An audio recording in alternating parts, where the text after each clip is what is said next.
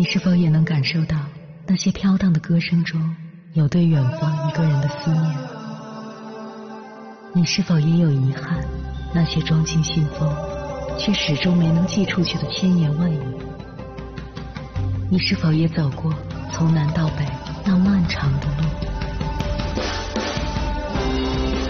遇见，也错过那东来西去的人。当往事随风，爱一尘风。凌晨时分，跨越千山万水，讲述和倾听我们的故事。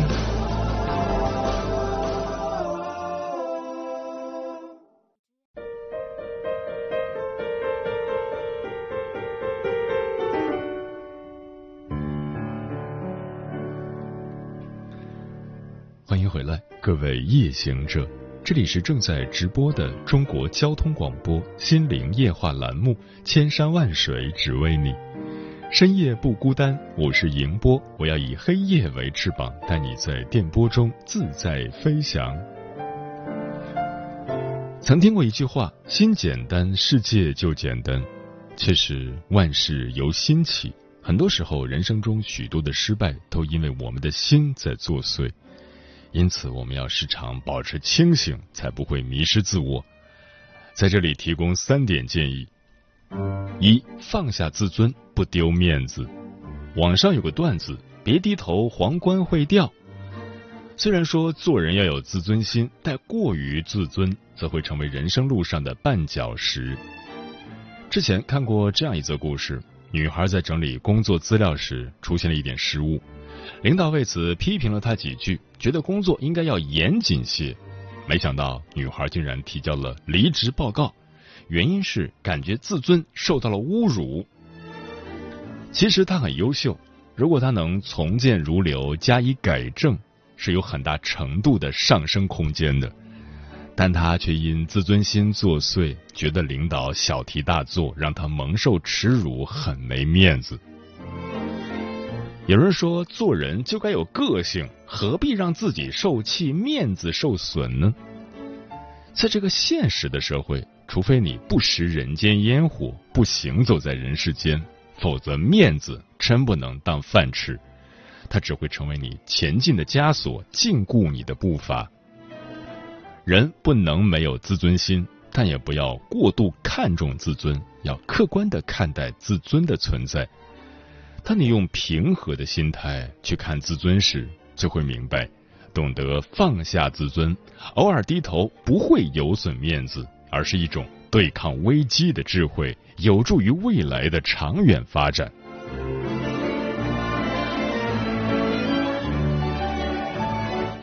莫要苛求，方有助力。《汉书》中有这样一句话：“水至清则无鱼，人至察则无徒。”水太清了就养不了鱼，人要求太高了就会没有伙伴。看过这样一则寓言，有一个渔夫幸运的捞到一颗大珍珠，狂喜之下他又有些失望，只因洁白的珍珠上有一个小黑点。若是能去掉这个小黑点，珍珠不就完美无瑕了吗？于是他开始打磨黑点，可无论他磨掉多少层，黑点依然存在。渔夫不能忍受珍珠上有瑕疵，他一遍又一遍的打磨珍珠，终于黑点没有了，可珍珠也没了。如果渔夫不执意苛求，他还能拥有一颗有瑕疵的珍珠，可他执迷不悟，最终什么也没有得到。珍珠有瑕疵，人亦如此，人无完人嘛。可我们有时候就是不明白这个道理，总是对别人提出。过高的要求，总是在鸡蛋里面挑骨头。殊不知，这样久而久之，身边的人都会对我们敬而远之。不苛求他人之过，有容人之心才是上上之策。不过分苛求，身边才会聚集知心朋友和支持者，不会成为孤家寡人。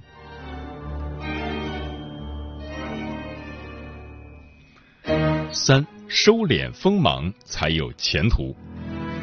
俗话说：“枪打出头鸟。”一个处处彰显自己锋芒的人，只会让人对你防范有加。要么卯足劲儿打败你，要么出其不意的捅你一刀。电视剧《知否》中，明兰本是一介卑微庶女，却逆袭成了诰命夫人，是因为她懂得“木秀于林，风必摧之”的道理。她虽然聪慧有胆略，但她没有足够的力量去抵抗外来的压力，所以收起自己的才华，从不外露。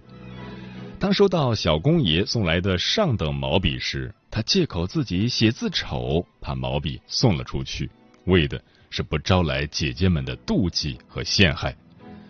同窗们在辩论课上争辩的面红耳赤，都觉得自己的观点是对的，唯独他坐在一旁不声不响。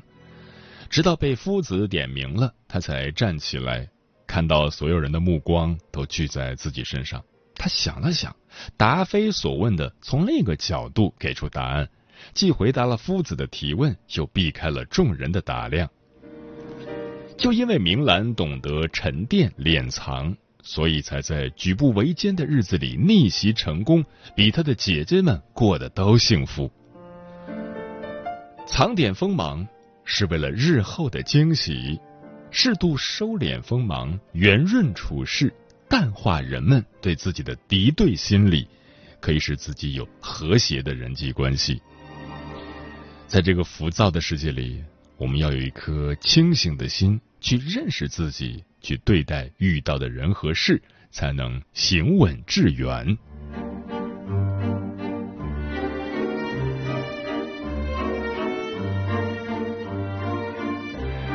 接下来，千山万水只为你，跟朋友们分享的文章选自《读者》，名字叫《凡事不再为心虚买单是最大的清醒》，作者 Linda。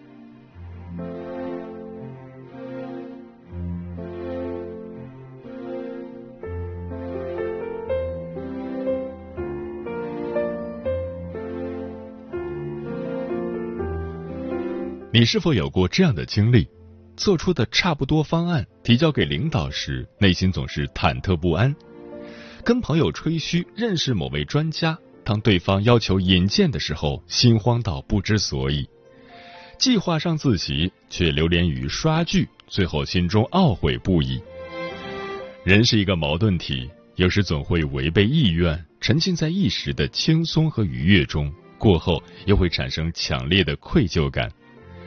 生活不会因为你的自我内耗有任何改变，与其焦虑心虚，不如用实际行动去换取真正的实力。人到中年，渐渐明白，凡事不再为心虚买单，是最大的清醒。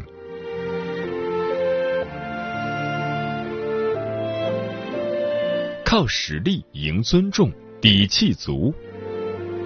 伊索寓言中说。每个人都是靠自己的本事而受人尊重的。那些看起来自信强大的人，往往拥有超群的实力，才能底气十足的生活。从坐在轮椅上的青年到清华大学特等奖学金获得者，来自云南玉溪的尹小媛的励志经历，鼓舞了许多在命运漩涡中挣扎的年轻人。从小他就患上了类风湿性关节炎，双侧股骨头坏死，常年的病痛折磨让他看起来比同龄人更瘦小。因为无法站立，手指严重变形，他连简单的生活起居都受到了影响。在他过去的人生中，没有运动，没有娱乐，只有差评以及别人鄙夷的眼神。命运的残酷一度让他很恼火。可他从不曾让自己长久的陷入无谓的痛苦和纠结之中。与其自怨自艾、痛斥命运不公，倒不如用知识延伸生命的广度，用实力赢得他人的尊重。他不会落下任何一堂课。为了学习，他经常一动不动的坐五个小时，即使生病了，他还一边吊着点滴，一边看书。冯唐曾说：“每个牛人都要有一个笃定的核，这样在宇宙间才不易被风吹散。这个核就是生命的定力。”二零一二年，尹小媛以高分被清华大学计算机系录取。在清华园，他仍旧刻苦学习，最终获得了全校特等奖学金，还开发了九歌人工智能集聚作诗系统，并被保送为研究生，继续从事科研工作。面对磨难，尹小元不断积蓄实力，坐在轮椅上奔跑出精彩的人生，也让自己活得更有底气。俗话说：“有所持，方能无所恐。”当压力的潮水来袭，有的人只能被动的被浪花拍击，而你所持有的能力就是你的救生圈。要知道，自身价值才是人际关系中最有分量的语言，实力才是一个人行走世间最大的底气，亦是摆脱心虚感最好的武器。真正聪明的人都懂得不为外物所惑，默默提升自己，这样才能挺直腰杆说话办事，更有底气面对世间风雨，活出舒展的人生。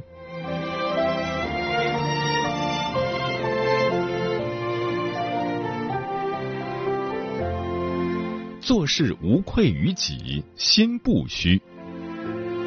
曾经看到一个视频，让人心中意难平。安徽淮南的一个小区里，一名女童不慎将头部卡入单元铁门的缝隙中，脑袋耷拉着抬不起来。旁边的同伴不断呼救，寻求帮助。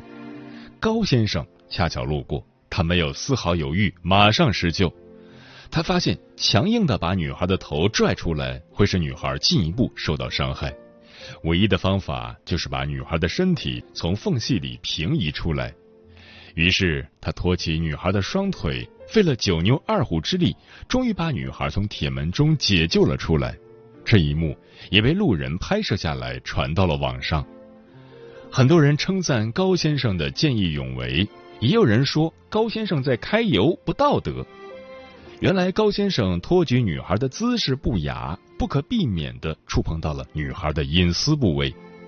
面对外界非议，他只觉得当时形势所逼，救人要紧。他感叹道：“我自己也有女儿，救人时没有想那么多，我问心无愧。”在他看来，想着如何作秀摆拍，不仅耽误了施救时间，也违背了初心。生活中总有些人把作秀当成习惯来博取眼球，最终失去了诚信，砸掉了口碑；而有些人看似做事费力不讨好，但无愧于心带来的从容，就会让人内心安定。世事未必能尽善尽美，但求问心无愧，才是一种做人的气度和雅量。与其把心思花在博取关注上，不如坦荡做事。才不会让自己被心虚感打倒。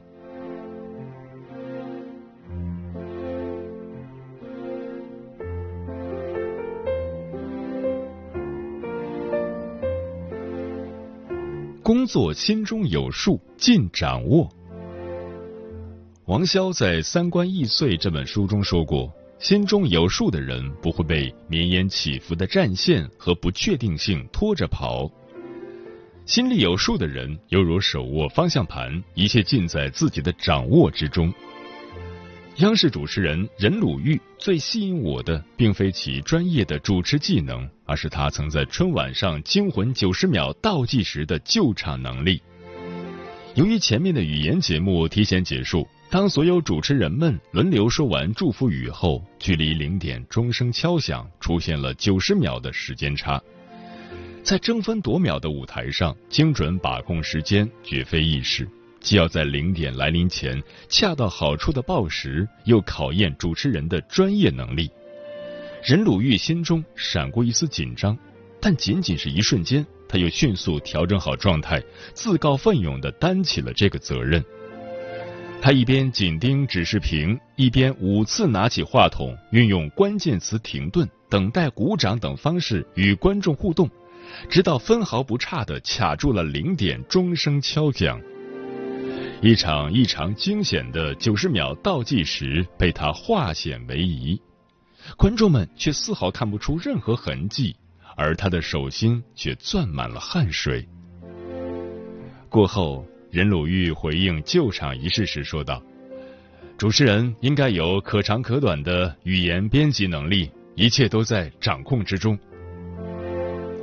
这一切都源于他做事有规划，不打无准备之仗，才能镇定自若，临危不乱。”凡事提前策划、未雨绸缪，才能做事游刃有余，更有自信和底气掌控全局。演员俞飞鸿曾说：“我不偷懒，我把自己全交代出去，那就什么遗憾都没有。不然的话，我心虚。我从来都不喜欢心虚的感觉。做事不能凭蛮力，还需留有心计。”凡事要谋定而后动，如若不能提前做好准备，很有可能会惴惴不安、心慌意乱。那些出类拔萃的人，有时正是因为周全的策划、防患未然的深谋远虑，才能了然于胸，让结果峰回路转。心中有数是一种注重细节和时间观念的工作态度，提前把事情捋清楚。把工作分解成各项更小的任务，并根据实际情况调整策略，方能做到处变不惊，万事能扛。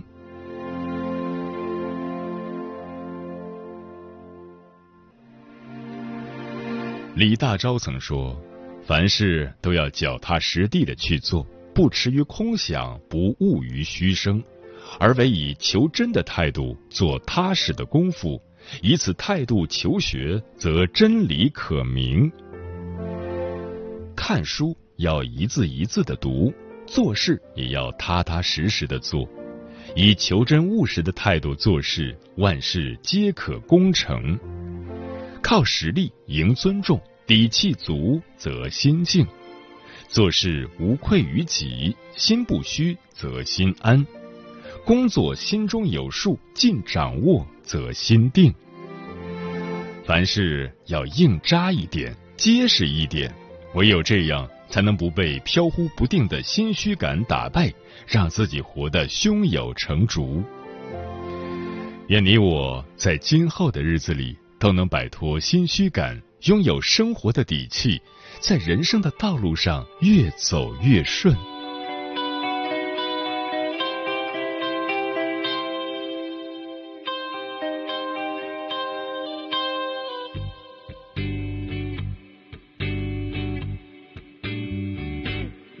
说我看不清，其实这世间事情如命数，早已确定。其实也不必懊恼，也不需羡慕，大可继续去迈步。愿你知，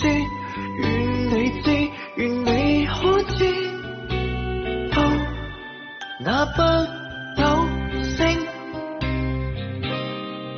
曾一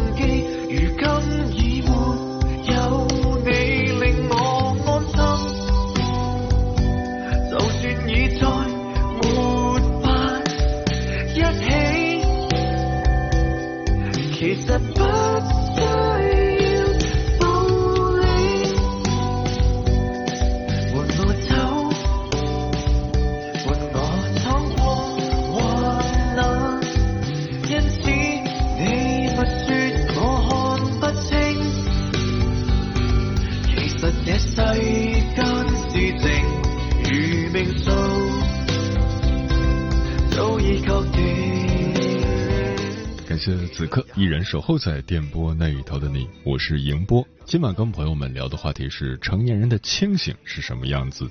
对此你怎么看？微信平台中国交通广播，期待各位的互动。齐天大圣说，作为一个成年人，最大的清醒之一就是认识到自己的局限性。我们要承认自己并非无所不能，也不是事事都能够做到完美。这种清醒有助于我们在面对问题和困难时保持谦逊，以更加理性的态度去应对。布赫兰洛洛说：“活得越清醒，就会越焦虑、越痛苦啊，幸福感就越低啊，还是要糊涂一些。”那可能不是真正的清醒吧？沉默少年说：“成年人的清醒就是不依赖、不将就，也不需要别人指手画脚的生活。”懂得和而不同，也知道这一生的路最终都是一个人走下去的。和人在一起的时候享受热闹，独处的时候也耐得住孤独。山水湖北说：见人少说话，见事少掺和，管好自己的心，做好自己的事。